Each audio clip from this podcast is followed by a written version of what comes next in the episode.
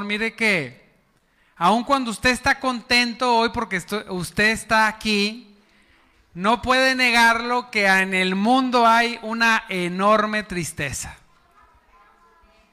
Tremenda. Mire, decía un hombre, este Víctor Frank, un, un judío que sobrevivió al holocausto, él, en su, él es un psicólogo, ¿verdad? Pero se llama logoterapia, su, su ramo. Pero él dice algo en uno de sus libros que dice que en estos tiempos el mayor mal con el que está luchando el ser humano es con la falta de sentido en su vida. Y eso ha generado una tristeza global. La pandemia lo detonó, por, por 300, ¿verdad? Y es terrible que aún dentro de la iglesia, y cuando digo dentro de la iglesia, digo dentro de la iglesia de Cristo en general, hay hombres y mujeres de Dios que están perdiendo el sentido de su vida aún teniendo a Cristo. Tremendo. Porque estamos en un ambiente, en el mundo, tan tremendo que somos, si no estamos bien metidos con el Señor, somos fácilmente contaminados por el mundo. Y yo estoy seguro, yo no sé si usted quiere levantar su mano o no, pero estoy seguro que muchos de los que estamos aquí, en mucho tiempo hemos estado luchando con la tristeza. ¿Sí? Y, es por diferentes motivos, pero solamente hay una medicina. Diga conmigo, se llama Cristo. Así es. Pero le voy a decir, son altas dosis de Cristo, no pequeñas, altas dosis. Mucho, veo, el Señor me mostraba mucho desánimo, pero como nunca en la historia se ha visto el desánimo. Ahorita es más fuerte porque todos estamos conectados a través de las redes y entonces somos más fácil contaminados. Cuando no había redes, cuando no había televisión, pues uno se desanimaba por los chismes, ¿verdad? Nada más, de boca en boca, de aquí que te llegaba el chisme, pues ya te enterabas qué pasó. Ahora, mire, así se entera uno de todo lo que está pasando. Y mire, algo que viene a añadir esto, tremendo fue lo que pasó en Texas. Una tragedia tremenda. ¿Sí? Y por lo cual a veces estos, estos días me han preguntado personas que estaban muy desanimados, eso vino a traer más desánimo. Personas que no tienen a Cristo y personas que tienen a Cristo me han preguntado. Se acercó una persona que se considera atea y luego, me dijo, ¿y, ¿y, por qué Dios permite esto? Le dije, ah, caray, yo pensaba que no creías en Dios. ¿Crees en Dios o no crees en Dios? No, no creo. Entonces, si en tu cosmovisión atea no existe el mal, porque la cosmovisión atea dice que antes de que tú nacieras, antes de que existiera la humanidad, no existía nada. Así. Y cuando se muere el humano, tampoco deja de existir, tampoco existe nada. Entonces, ellos dicen que todo nosotros lo inventamos, lo que es bueno y que es malo. Unos dicen una cosa, unos dicen otra. Entonces, si no existe el mal, objetivo y real, ¿cómo puedes decir que lo que hizo el joven está malo? Ahora, si me dices para criticar el carácter de Dios, suponiendo que, que Dios existe, tú viéndome a mí para atacarme, como se acercaron gente que cree en Dios, que de alguna manera dijo, ¿cómo es posible? Le digo, la respuesta es bien sencilla. ¿Por qué Dios lo permite? Dios no lo permite. Diga conmigo, Dios no lo permite. No lo permite. El ser humano, los seres humanos, nos hemos estado alejando a velocidad luz de Dios. ¿Sí? La sociedad, mire, usted hable en una boda de los dichos de Mahatma Gandhi. Y todos van a decirle, ah, sí, a ver, uh, qué padre. No, personaje. Pero diga los dichos de Jesucristo y la gente lo va a ver como si usted oliera a excremento. Así pasa. Porque el mundo no quiere saber de Cristo. Usted ponga un post, échele, échele bonito una foto y ponga un dicho de uno de esos personajes que nunca lo va a retar a usted en santidad. Y le van a poner tres mil likes. Pero ponga un dicho de Cristo y la gente le hasta la va a mandar inbox a decirle de cosas. Así pasa. Entonces el ser humano se ha alejado a una velocidad luz de Dios que obviamente pasan estas cosas. ¿Sí? Es que Dios, ¿por qué no hace nada? No, Dios, Dios mandó a Jesucristo morir en la cruz. Así es. Lo mandó a morir en la cruz, nos dio su Espíritu Santo y nos dio su palabra. ¿Usted cree que ese joven, si hubiera estado lleno de Cristo, del Espíritu Santo y la palabra de Dios, hubiera hecho eso? No. Claro que, que Dios no lo permite y claro que Dios ya hizo lo que nadie pudo haber hecho, que es mandar a Jesucristo a salvarnos. Amén. Y se lo digo porque lo van a cuestionar por ahí, ¿verdad? Si son ateos, pues dígale lo que le dije. Tú que andas, ¿y por qué dices que es malo? Pues, pues no que no crees. Y si creen, dígale, Dios no lo permite. Dios no lo permite. Si Dios es todopoderoso, ¿por qué no destruye todo el mal? Lea la Biblia en Apocalipsis, Dios va a destruir todo el mal, aleluya. Así es. Y todo el que no se alineó va a ir al lago de fuego. Ay, no digas eso, pastor, porque el próximo domingo viene la mitad de la iglesia. Pues así dice la Biblia. ¿Sí? Entonces, Y va a haber cosas maravillosas, pero mientras que eso pasa, estamos en nuestra realidad. Diga conmigo, mi realidad. Así es. Con Cristo, ahora, con mucho de Cristo, con poquito. Usted lo decide.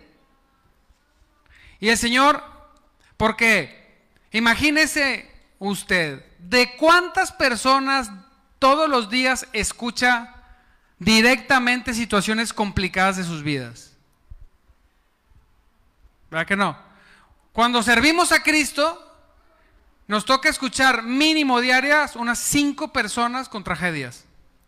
Unas tragedias que dice Santo Cristo, o sea, no puede ser.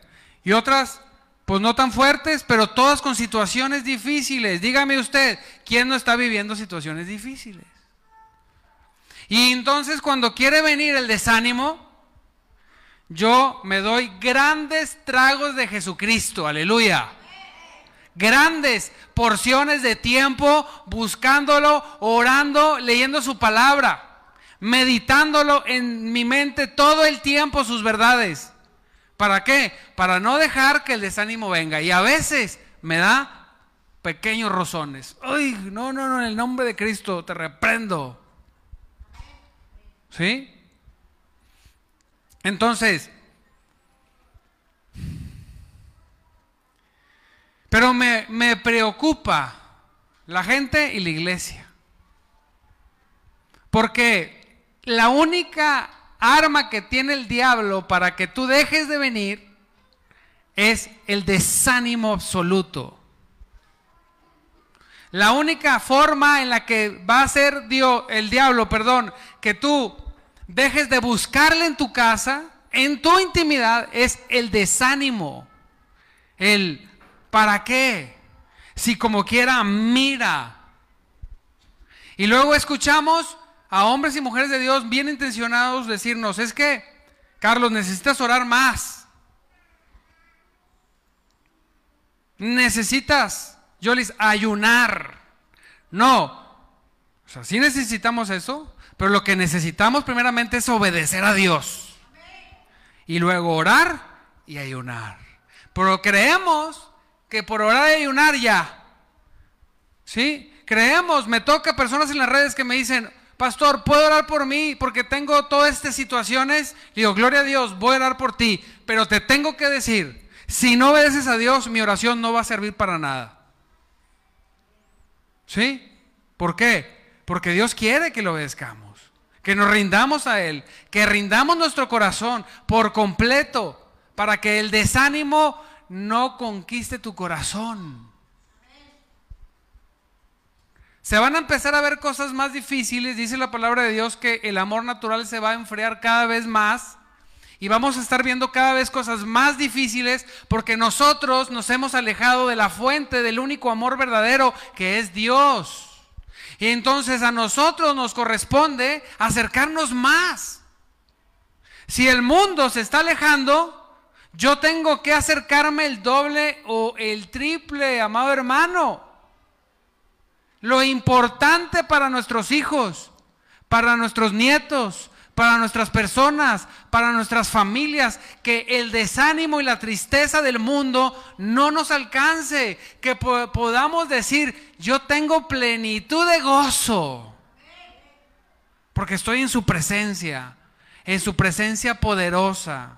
Ahora, mire, le voy a leer cuatro personas, porque el desánimo no solamente ha venido sobre tu vida, sino la Biblia habla de personajes bien tremendos, vamos a decir, héroes de fe, por decirlo de alguna manera, que vivieron el desánimo. Pero Dios los llevó y los hizo victoriosos, aleluya. Apláudale a Cristo. Dice la palabra de Dios, vamos Mateo 14 del 22 al 33, pero voy a leer no, no, todo. Dice, inmediatamente después Jesús insistió en que los discípulos regresaran a la barca y cruzaran al otro lado del lago, mientras él enviaba a la gente a su casa. Después de, de despedir a la gente, subió a las colinas para orar a solas. Diga conmigo, a solas. Así es. Los mejores momentos que usted va a tener con Dios en su intimidad es solo siempre. Mientras estaba allí, solo cayó la noche. Mientras tanto los discípulos se encontraban en problemas lejos de, tierra firme, se encontraban en bronquillas. Traían un problemita, se les andaba hundiendo el barco, ¿verdad? Ya que se había levantado un fuerte viento y luchaban contra grandes olas. A eso de las 3 de la madrugada, Jesús se acercó a ellos caminando sobre las aguas. ¡Wow! Así llegó Jesús a mi vida, caminando sobre las aguas, cuando todo era una marea. Está padre la canción. Cuando los discípulos lo vieron caminar sobre el agua, quedaron aterrados. Llenos de miedo, clamaron, es un fantasma. No estamos acostumbrados a ver a Jesús en una manifestación sobrenatural. Y entonces su mente lo primero que dijo, es un fantasma. Pues no, que no existían, pues ahí hay uno. Pero Jesús les habló de inmediato y les dijo, ¿qué les dijo? Díganlo todos. Dígalo, dígalo. No tengas miedo, no tengan miedo. Les dijo, tengan ánimo. Yo estoy aquí. Palabras tan sencillas, pero tan fortalecedoras cuando reconocemos que le necesitamos. Cuando nuestra vida es un caos, cuando cuando sentimos que no podemos más y leemos la palabra y la palabra hace un rema en nosotros, esto es como si Dios en ese momento agarrara las palabras y las, las dirigiera directamente a mí, a mi alma, a mi espíritu, y se hace rema cuando la palabra me causa un efecto. él está conmigo. Y descansamos fuera de cualquier entendimiento por lo que dice la palabra. Y Dios quiere eso para ti. Él quiere, iglesia, él quiere que tú descanses en Él. Él quiere que descanses en su presencia. Él quiere que toda tristeza se vaya de tu vida en el nombre de Jesús. Y,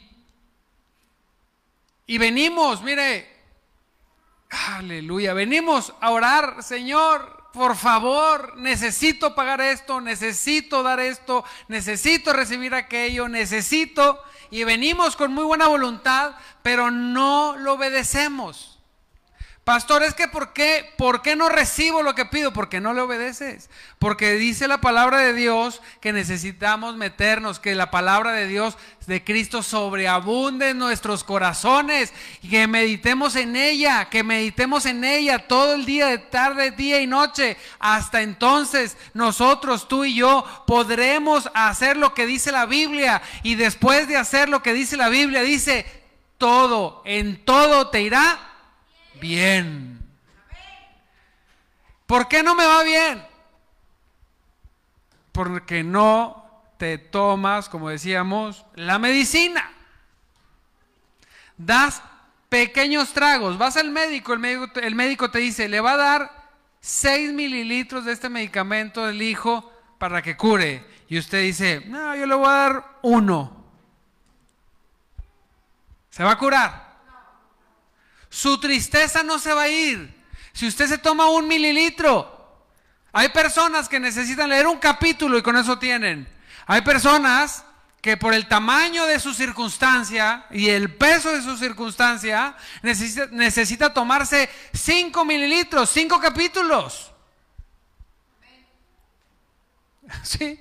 Es que, pastor, yo leo, un yo leo un versículo diario, el versículo del día. Ay, no, háganle un monumento. ¿Sí? Ya, oye, eres pastor, ¿verdad? No, el versículo del día, qué sabroso es cuando llega el momento oportuno. Pero a veces no es necesario, no, no es necesario, no es, no, no, no, no me llena, no es lo suficiente. Necesito más. Y entonces andamos tristeando y siempre cuando viene y me roza eso y voy con Dios, Dios inmediatamente llego y digo, ya sé, sí, cierto. Dos mililitros más. Aleluya. Hasta que esté contento. ¿Por qué voy a estar triste? Que el diablo esté triste. Yo no, porque tengo a Cristo. Aleluya. Y voy a luchar sobre la tristeza y sobre el desánimo en el nombre de Jesús, sí o sí. Pero yo no voy a vivir lo que me quede de existencia, ni triste ni desanimado. Aleluya. No, Señor. Y entonces el Señor me recorrió por la palabra y me dijo, no te culpes por sentir esto. Los hombres de Dios, mis hombres que usé para escribir la palabra de Dios, pasaron por eso. Y quiero que los leas y que veas. Pero a pesar de eso, hice grandes proezas en el nombre de Jesús. Fíjese Moisés. Moisés, uno de mis favoritos de la palabra, después de Cristo, ¿verdad? Dice, fíjate Moisés, Moisés dice, números 11 del 14 al 15, dice, solo no puedo, solo no puedo soportar a todo este pueblo. La víctima de, de Moisés.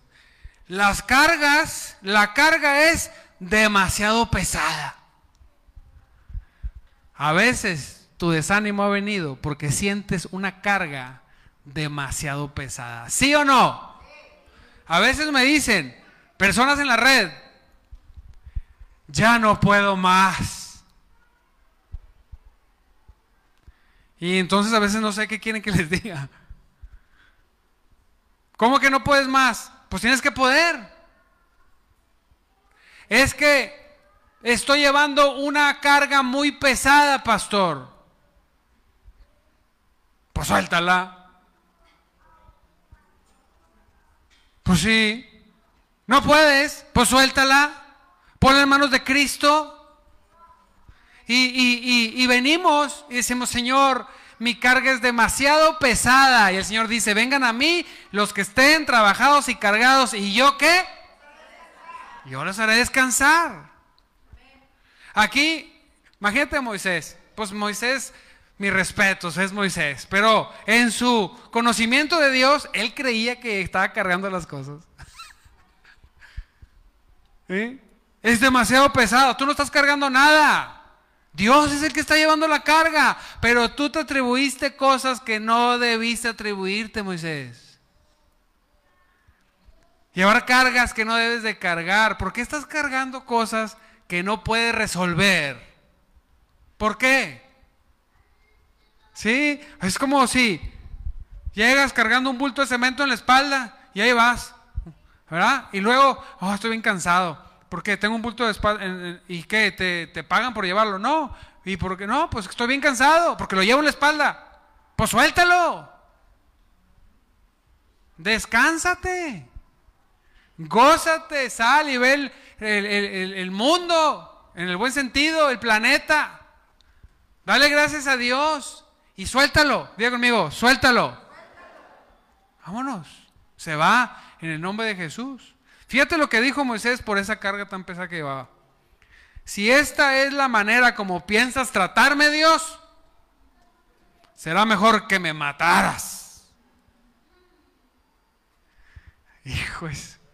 ¿Se da cuenta que Damián dice? Ah, no es Moisés. ¿Sí?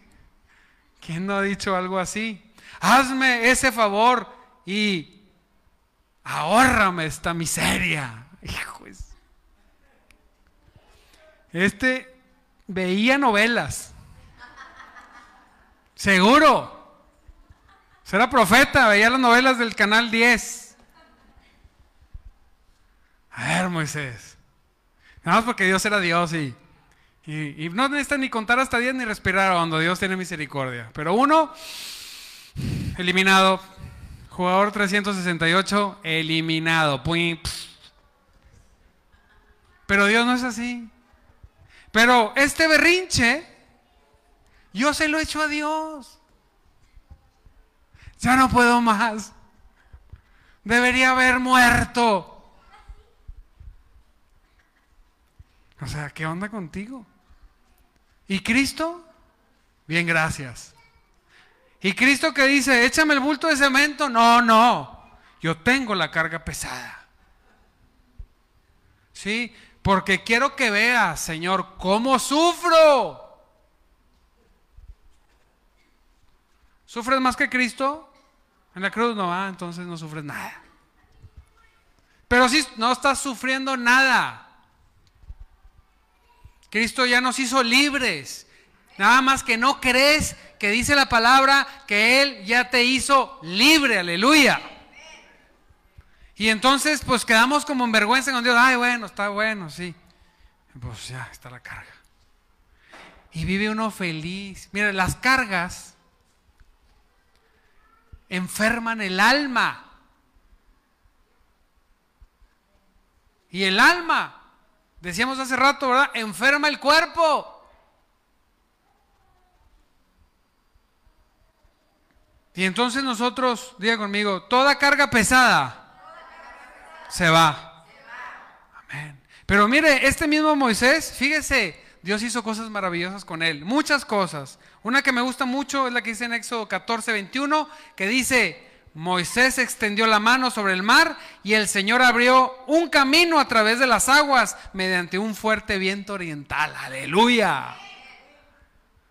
¿Qué tipo de Moisés quieres? El que toma la autoridad de Cristo y hace lo que tiene que hacer o el que se hace la víctima, ya no puedo más, ayúdame, mátame. ¿Cuál quiere ser? Sí, pues Dios te dice hoy, pues yo estaré contigo como estuve con Moisés. No te fallaré ni te abandonaré. Aleluya. Jueces 1.5, Josué 1.5, perdón.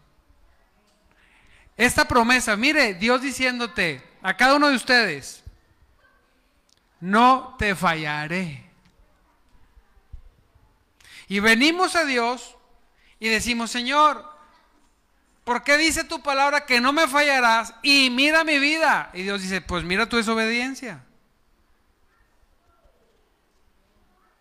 ¿Sí? No te preocupes, tema de salvación ya está lograda. Pero hay dos caminos ya dentro de la salvación, por la terracería o por el pavimento. No, yo por la terracería porque soy jipero, órale, dale por allá. Y una vida bien golpeada, rumbo a la salvación y otros por la autopista. ¿Y por qué él mira por la autopista? Porque obedeció. Se subió el camino. Lisito. Hay uno que otro bache en el camino, pero la tercería está llena de piedras. Y entonces, pastor, ¿cómo le hago para quitar este dolor? Grandes tragos de Cristo, grandes. Necesitas mucho hasta que se quite el dolor. Amén. Fíjese, Elías, otro de los que me gusta mucho, Elías. Tremendo Elías. Uno de los profetas más echados para adelante. Fíjese, fíjese el novelón que se aventó. Dice 1 Reyes 19 del 4 al 8. Dice, luego siguió todo el día hasta llegar al desierto, después de haber hecho un milagro bien poderoso, ¿verdad? Él se fue al desierto, se sentó bajo un solitario árbol de retama y pidió morirse. Basta ya, Señor, quítame la vida, porque no soy mejor que mis antepasados que ya murieron. Se juntaba con Moisés. Seguro. Mira, mira, mira, mira, mira. El oso espiritual. Entonces se acostó y durmió debajo del árbol. Estoy depre. ¿Qué hacen los deprimidos? Yo he estado deprimido. No quiero despertar. No, no quieres jalar. Ponte a jalar, órale. Qué fácil. No quiero despertar. ¿Y la quién va a pagar los recibos? Mi esposa vende casas. Y la otra, también estoy triste. Pídele a tu papá prestado. Entonces, es el novelón. Entonces se acercó entonces se acostó a dormir debajo de un árbol. Mientras dormía, un ángel le tocó y le dijo, hey, levántate y come. Dios bendiga por aquellas personas que Dios manda cuando estamos tristes y nos dice, hey, despiértate, levántate, ¿cuál, qué, cuál triste ni qué nada? Triste el diablo porque sabe su final. Tú gózate porque eres salvo, aleluya. Puedas pagar la escuela, los recibos o no, que no te importe, tú gózate. Amén. Fíjese, Elías miró a su alrededor. Yo hubiera brincado, un ángel, ay mamacita. Elías miró a su alrededor y cerca de su, de su cabeza había un poco de pan horneado sobre piedras calientes y, un jarro de agua. Así que comió y bebió y volvió a acostarse. ¿Eh? Ay, sigo triste. ¿Verdad? Pero Dios sabe que panza llena. a veces lo único que falta es poder comer pan sin remordimientos. Aleluya. Y comió y bebió bien contentote. Pero no, se volvió a acostar porque quería más pan. Entonces el ángel del Señor regresó y le tocó otra vez, que te levantas y comes un poquito más, de lo contrario, el viaje que tienes por delante será demasiado para ti. Aleluya. Necesitamos de la palabra de Dios. ¿Quién necesita de la palabra de Dios? De ese pan. Necesita doble porción. Llega el pastor y dice, hey, levántate. Ay, el pastor a decirme otra vez lo mismo, que lea la Biblia. Ah, bueno, entonces tómate clonazepam si quieres. O lo que quieras. No, ah, bueno, entonces métete a la palabra de Dios con todo tu corazón. Te urge. Nos urge, me urge. Sí, mucho mucho, bastante, aleluya.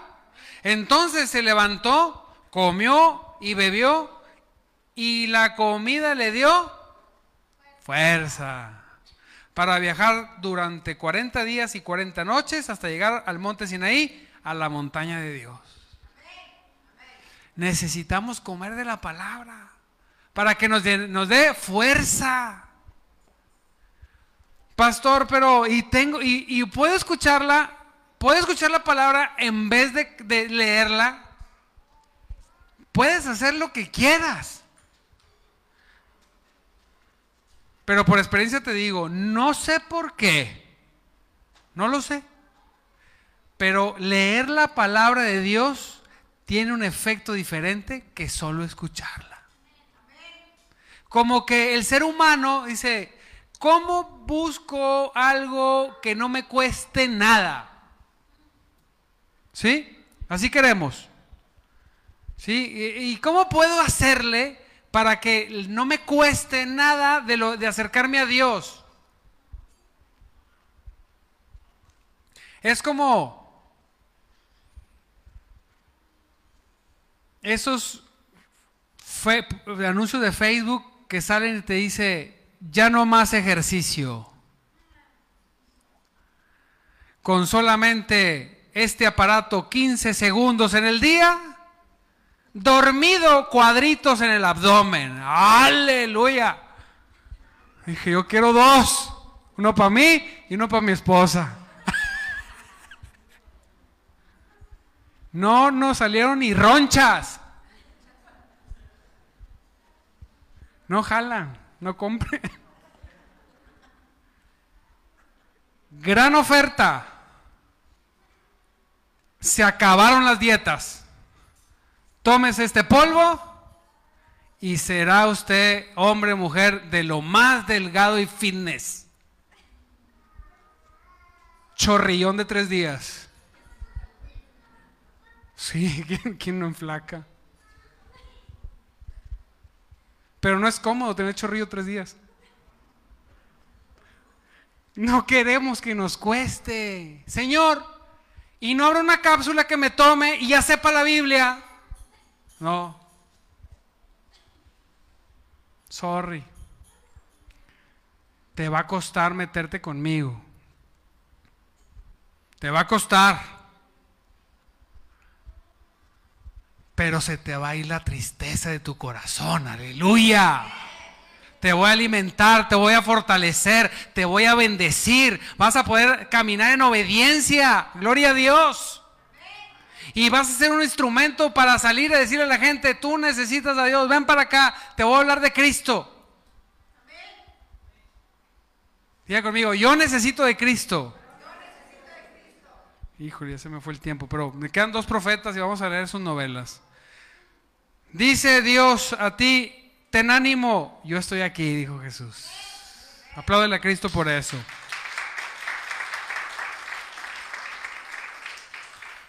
Jeremías se puso más, más intenso. Jeremías, pues el profeta llorón le dicen, ¿verdad? Oh, se aventó una, la leí y lloré con él. La verdad, me puse triste con él. Pero juntos nos levantamos y dijimos, en el nombre de Jesucristo, aleluya, tú tienes poder. Dice en Jeremías 20, del 14 al 18, sin embargo, dice, maldigo el día que nací. Y ese, cállate, eres profeta. Sí, porque el pastor nunca puede quejarse. ¿Ah?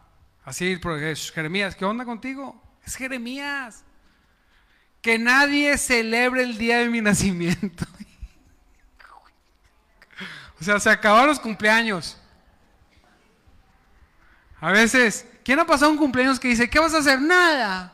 No, ¿para qué?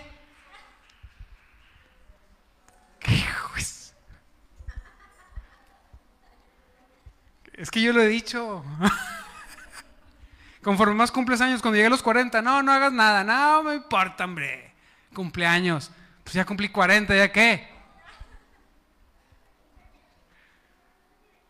Sin embargo, maldigo el día que nací, que nadie celebre el día que de mi nacimiento. Maldigo, fíjese, santo Dios, pobre mensajero, el mensajero que le dijo a mi padre, buenas noticias, es un varón. Que le, fíjese lo que le declaró, que lo destruyan como a las ciudades de la, de la antigüedad que el Señor derribó sin misericordia, asustándolo todo el día a gritos de batalla. Santo Dios. Yo no vuelvo a decirle que fue varón o hembra, que le diga el doctor. Pero no, dice, ¿por qué no me mató al nacer? Oh, si tan solo hubiera muerto en el vientre de mi madre, si su cuerpo hubiera sido mi tumba. Porque, ¿por qué habré nacido? Mi vida entera se ha llenado de dificultad, de dolor y de vergüenza. ¡Hijo Jesús! Hombre, Jeremías, ¿quién se ha sentido como Jeremías? Yo me he sentido como Jeremías. No, hombre, parece que nada sale, parece que por ningún lado. Y como una huelga, Dios, yo no voy a celebrar mi cumpleaños. Ay, no, se preocuparon todos. ¿Sí? Salió en el periódico, no se celebra cumpleaños del pastor porque está triste. Ay, juez. Así nos creemos delante de Dios. Pero sin embargo, Dios le dijo a Jeremías, luego el Señor extendió su mano, tocó mi boca y dijo, mira, he puesto mis palabras en tu boca. Hoy te doy autoridad para que hagas frente a naciones y a reinos. Algunos deberás desarraigar, derribar, destruir y derrocar. A otros deberás edificar y plantar. Aleluya. Apláudele Cristo. Es normal que pasemos momentos de tristeza. Lo que no es normal es quedarnos ahí. Es normal que pasemos situaciones. Pero diga conmigo, yo no me voy a quedar ahí. No nos vamos a quedar ahí. No, está, no queremos. Y el Señor dice en Éxodo 33, 14, mi presencia irá contigo y te daré descanso. Y estoy predicando una conversación con Dios. Cuando me sentí víctima de tanto dolor. No conoces el dolor, dijo el Señor. No sabes. Cállate la boca. Gózate. Pon tu mirada en el autor de la fe. Nada más. Y yo voy a hacer el resto. A mi forma y a mi tiempo. Amén. Y luego el último, ya para broche de oro, Job. Pero a Job vaya que sí le pasaron cosas tremendas. Ese sí tenía por qué hacer un berrinche y un lloriqueo, porque a este sí le pasaron cosas. Y había obedecido. Pues. Pero diga conmigo, Dios, es, soberano. Así es. Y Job pasó cosas para que tú y yo hoy lo pudiéramos leer. Fíjese. Dijo él, por fin habló Job, y más o menos como Jeremías, maldijo el día que nació y dijo, que sea borrado el día en que nací y la noche en que fui concebido. Que ese día se convierta en oscuridad, que se pierda aún para Dios en las alturas y que ninguna luz brille en él, en que la oscuridad y la, y la penumbre absoluta reclamen ese día para sí que una nube negra lo ensombrezca y la oscuridad lo llene de terror. Que esa noche sea borrada del calendario, fíjese, y que nunca más se cuente entre los días del año ni aparezca entre los meses.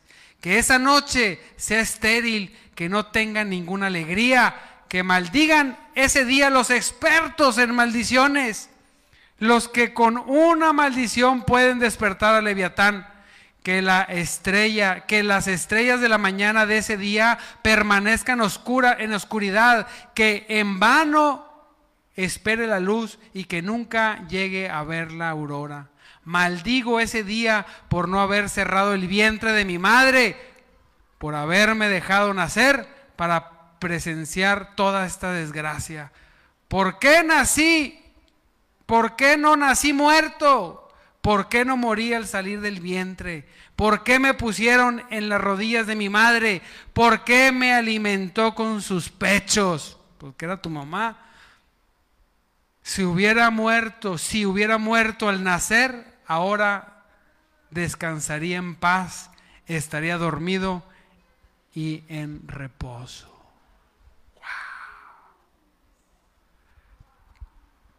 Diga conmigo, se puso triste. Yo todo esto nunca lo he dicho. Gracias a Dios nunca nos ha pasado lo que le pasó a Job. Pero se fija, grandes hombres de Dios. Diga conmigo, grandes. Hombres de Dios. Jesús en el huerto de los olivos, en el, donde antes de que fuera traicionado, dijo, mi alma está triste hasta la muerte. Y él no estaba haciendo un berrinche. Él dijo que no se haga mi voluntad sino la tuya, Señor. La tristeza, diga conmigo, tristeza, va a venir a tu vida, pero en el nombre de Jesús la reprendo, aleluya. Así es, no permaneceremos en ella, porque no estamos diseñados los seres humanos para estar tristes.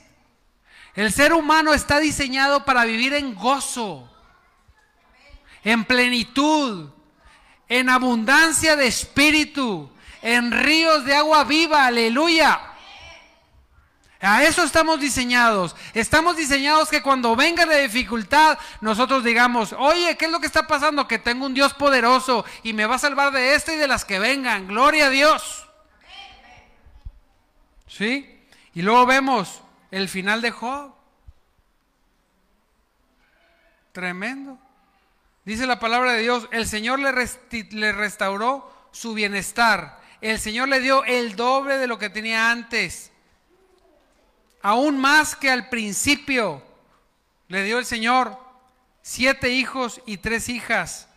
Sus hijas eran las más hermosas, no se conocía una más hermosa. Job vivió 140 años y pudo ver a cuatro generaciones de sus hijos y nietos. Cuatro, aleluya. Luego murió siendo muy anciano después de vivir una vida larga y plena.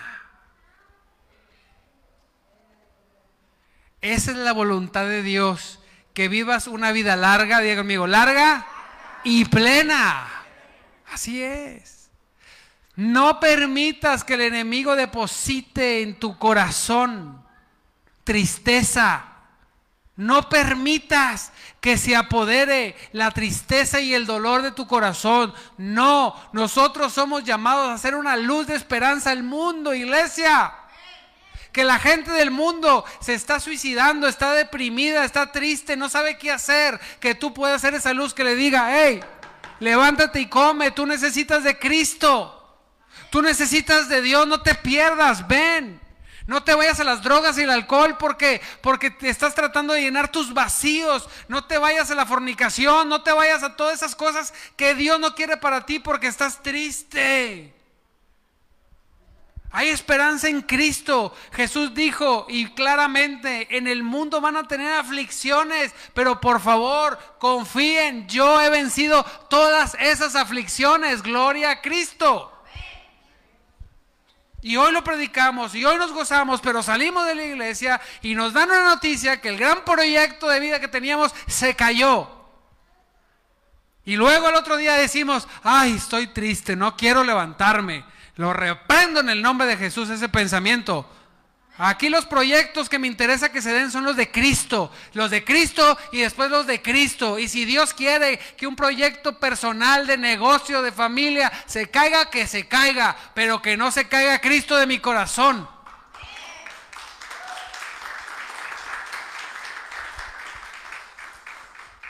Lo demás, qué bueno que se dé, qué bueno que lo experimente. Y te voy a decir una cosa, Dios lo va a permitir.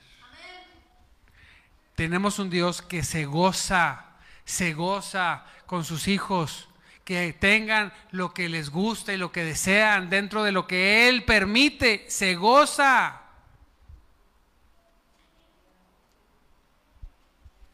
Pero vamos a ser pasados por el proceso para ser perfeccionados a la altura del varón perfecto. Y todo esto va a comenzar, amada iglesia, cuando tengamos el valor, porque se necesita mucho valor, de tomarnos la medicina. todos los días. La receta es todos los días. Medita todos los días en su palabra. Todos los días medito en sus verdades. Dice, entonces prosperarás y en todo, en todo, en todo te irá bien. Entonces, cuando vengas con una situación difícil, la primera pregunta que te voy a hacer es, ¿has meditado en la palabra de día y de noche? No. Ok, ¿qué te pasó? Y la receta va a ser la misma. Métete a su palabra. Medita en ella de día y de noche, Carlos. Arriesgate. Sé feliz. Gózate. Hay cosas que se salen de tu control. Hay cosas físicas y patológicas. Es cierto. Sí, pero aún así, si yo me meto y permanezco en el Señor, Él hará en mi corazón lo que tenga que hacer, que aún con una situación, Él pueda suplir y mantenerme en gozo. Aleluya. ¿Me ayudas, Karencita, por favor?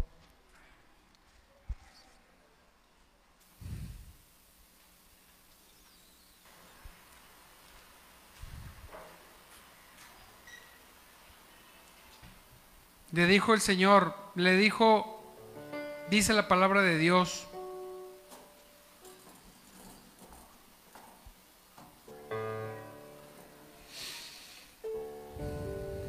Éxodo 33, 16 dice, tu presencia con nosotros es la que nos separa a tu pueblo y a mí de todo lo demás pueblos de la tierra. La diferencia, amado hermano, en tu vida es la presencia de Dios. Con todas las personas, incluido dentro de la iglesia. Hay personas que están llenas, pero hay personas que están rebosando. Y yo quiero ser de los que rebosa. Ya me cansé de ser de los llenos, yo quiero rebosar de su presencia. Póngase de pie.